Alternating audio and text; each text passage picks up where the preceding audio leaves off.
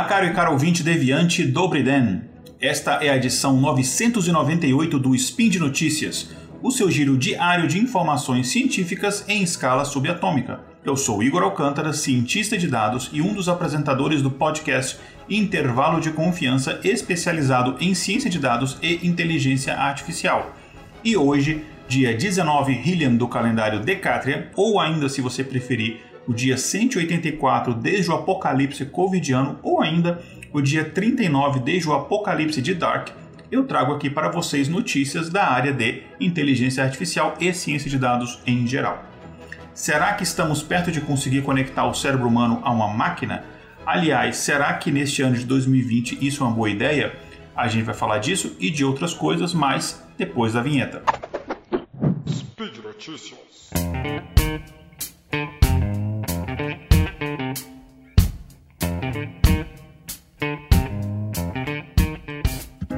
Primeira notícia vem da Penn State, na Universidade da Pensilvânia, e ela é sobre uma pesquisa de máquinas que podem consertar a si mesmas usando polímeros biosintéticos com propriedades de autorreparação.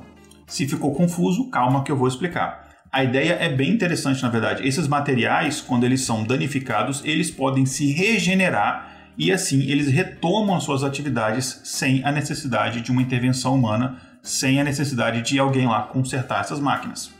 Essa pesquisa ela foi iniciada na direção de capacitar robôs feitos de materiais mais flexíveis, o que em inglês a gente chama de soft robots, e eles então serem assim capazes de se autorregenerar. Mas essa mesma técnica ela pode ser também utilizada, por exemplo, em tecidos de trajes de proteção.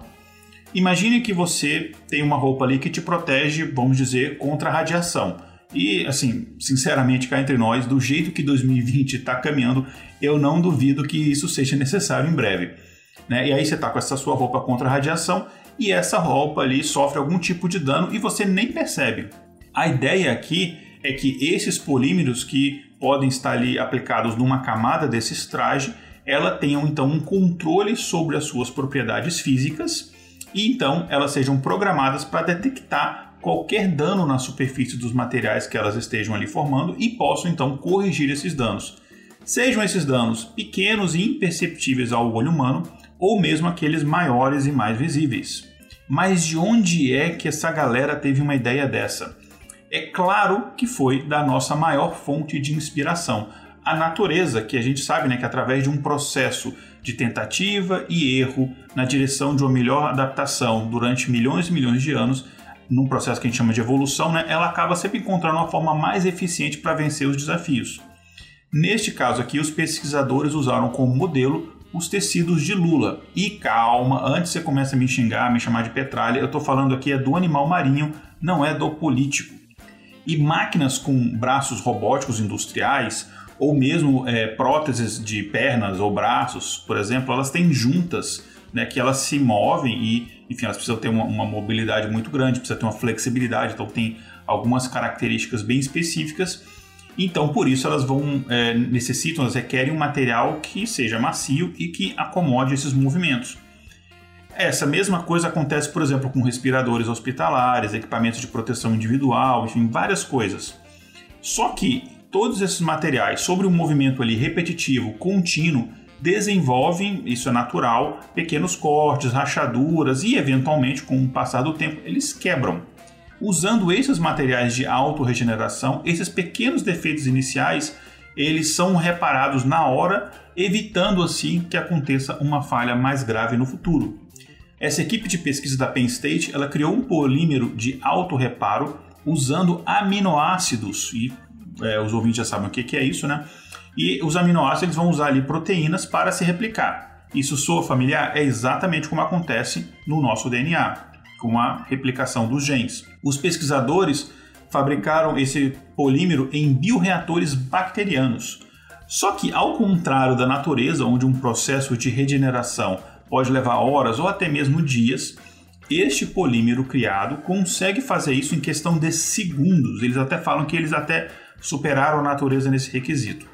Bom, enfim, eles usam ali uma fonte então proteica como material de reparo e eles podem utilizar, por exemplo, a luz como fonte de energia para é, iniciar, né, para catalisar esta reação. e essa replicação de aminoácidos é feita de forma controlada, de modo que o material regenerado ele possa manter a mesma resistência, flexibilidade e outras propriedades do material original. E não bastasse isso, esse polímero é também totalmente reciclável e biodegradável. Muito interessante.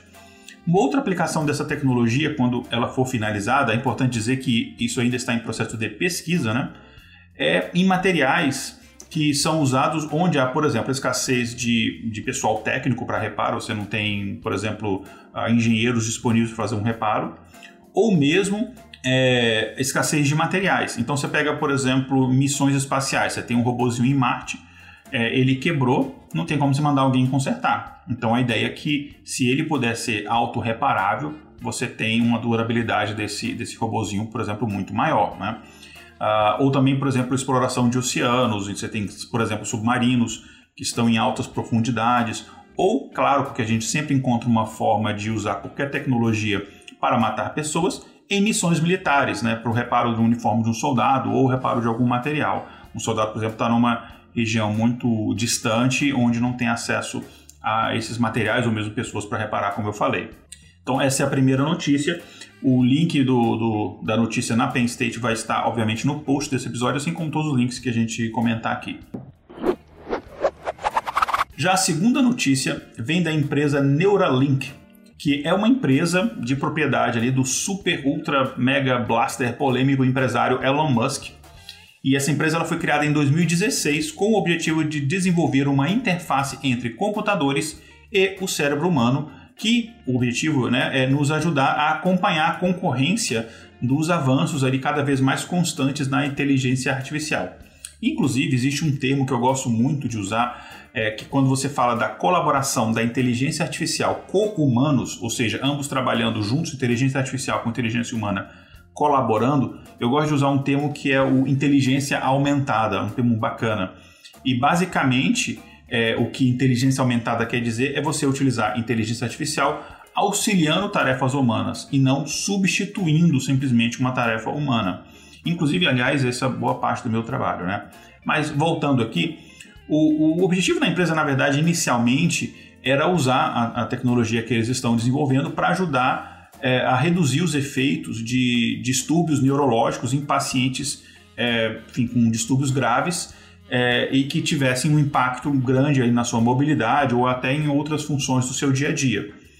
Mas, claro, em última análise, a empresa também espera usar essa tecnologia para, de forma assim, digamos, é, primordial, atualizar, aqui estou fazendo aspas com as mãos, os seres humanos de forma que a gente possa interagir com o dispositivo de computação apenas com um pensamento. Seria uma espécie de humanos 2.0, né? E eh, falando ainda da empresa Neuralink, no dia 28 de agosto de 2020, ou seja, ainda esse mês, eles vão, num evento, anunciar os avanços desta área de pesquisa deles e esse anúncio que eles vão fazer no final do mês é aguardado com muita expectativa por várias pessoas da, da área, é, inclusive este aqui que vos fala. A última grande atualização da Neurolink, enfim, o último grande anúncio que eles fizeram aconteceu há cerca de um ano, foi em julho de 2019, quando foi compartilhado que a empresa usaria um robô cirurgião é, para implantar cabos ultra finos ali, cabos bem fininhos ali do, do espessura ali de um fio de cabelo no cérebro de uma pessoa, conectando é, então é, essa pessoa com unidade de, de, computador externa, né? E que última lá, análise a ideia era conseguir uma conexão sem fio entre esse dispositivo conectado no cérebro da pessoa e uma máquina. É como se fosse um Wi-Fi ali direto do seu cérebro. Então a ideia era fazer isso com humanos. Isso eles anunciaram um ano atrás, mais ou menos. Nessa mesma data, em julho de 2019, eles revelaram que eles já tinham feito isso com camundongos e estavam já no estado avançado fazendo isso com macacos. E, enfim, já para 2020 começariam os testes humanos, ou seja, este ano agora. E esses fios né, conectados, esses cabos, uh, conect são conectados por eletrodos implantados no cérebro perto dos neurônios. Né, isso é feito por esse robô cirurgião que eu comentei e esses dispositivos, olha que interessante, eles então registrariam as informações sendo transmitidas pelo, pelos neurônios ali, no, os dispositivos registram informações transmitidas pelos neurônios e elas passam essas informações por um sensor chamado de sensor N1. E claro, enfim, é, isso é uma versão muito simplificada de uma tarefa bem complexa, né? Mas nesse evento do ano passado eles demonstraram que essa tecnologia já tinha sido feita com sucesso no cérebro de um rato, e como eu já comentei antes, e eles foram capazes de registrar as informações transmitidas pelos neurônios do rato, ou seja, eles conseguiram ler os pensamentos do rato e transmitir essa informação de forma externa para um computador que estava fora do corpo do rato. Então eles conseguiam saber o que o rato ia fazer, caminhando ali no labirinto, eles sabiam, por exemplo, qual caminho que o rato ia tomar, qual atitude que o rato ia, ia, ia executar. A gente não sabe, isso é assustador, né? A gente não sabe exatamente o que, que eles vão anunciar no final do mês, mas espera-se que seja alguma coisa muito grandiosa, né? Devido ao alarde que tem sido feito não só pelo Elon Musk, mas também por outras pessoas ligadas à empresa. Inclusive, a Neuralink, eles usam muito pouco redes sociais, é uma coisa muito incomum né, relacionado a coisas é, é envolvendo o Elon Musk. É, eles, normalmente, assim, eles postam alguma coisa bombástica, normalmente no Twitter, e aí ficam em silêncio depois disso. Eles postam uma bomba lá e sai fora. É, inclusive, eles ficaram meses depois que foi feito esse anúncio é, no ano passado sem postar nada, né? Postaram só recentemente falando que é, vão fazer essa, esse anúncio dos progressos que estão fazendo e, e falando assim, ó, vai ser uma coisa, é, isso no caso palavras do Elon Musk, uma coisa é, inesperada ou até é, fora da, até da capacidade de imaginação das pessoas, o que deixa a gente ansioso e assim um pouco apreensivo ao mesmo tempo. É, então, enfim, agora o que nos resta então é aguardar esse anúncio, né, e torcer para que não seja ali o começo de mais um apocalipse. E é claro, é, ouvintes, eu estou aqui brincando, estou exagerando, mas, sempre tem um mas, tecnologias assim, elas sempre vêm acompanhada de muita preocupação. Você está fazendo uma conexão diretamente no cérebro humano e pegando informações do cérebro humano e tirando do cérebro humano e passando aquilo para um computador. Então, é, imagina, por exemplo, que essa, essa interface ela possa ser hackeada ou possa haver uma falha mesmo, né? Então, e é claro, toda interface tecnológica é passível de erro, ela é passível de, de, de, de uma brecha de segurança, de um ser hackeada, etc. Então, imagina, por exemplo, que os seus pensamentos mais secretos possam ser interceptados por alguém, ou mesmo o impacto né, de um vírus de computador é, atacando o nosso cérebro. É maluquice? Espero que sim, mas a gente nunca sabe e nunca desafia o ano de 2020. E é isso aí, com essa empolgação, esse pensamento positivo, esse astral lá nas alturas, que eu encerro então o Spin de Notícias de hoje. E eu lembro, por fim, que este podcast só é possível acontecer por conta do seu patronato no site do SciCash, no Patreon, no Padrim e no PicPay. Ajude você na divulgação científica e um valorzinho ali mensal, que para você pode ser pouco, mas para a gente vale bastante. É a nossa sobrevivência. E como eu disse no começo, eu sou o Igor Alcântara vocês podem me encontrar volta e meia aqui no Spin de Notícias, no meu podcast, o Intervalo de Confiança, veja lá no intervalodeconfiança.com.br ou também no meu site, que é o igoralcantara.com.br. Um grande abraço para todo mundo e até amanhã com mais Spin de Notícias.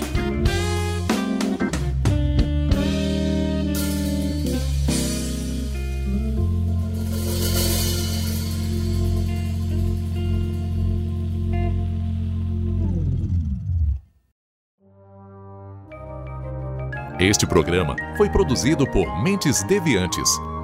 deviante.com.br.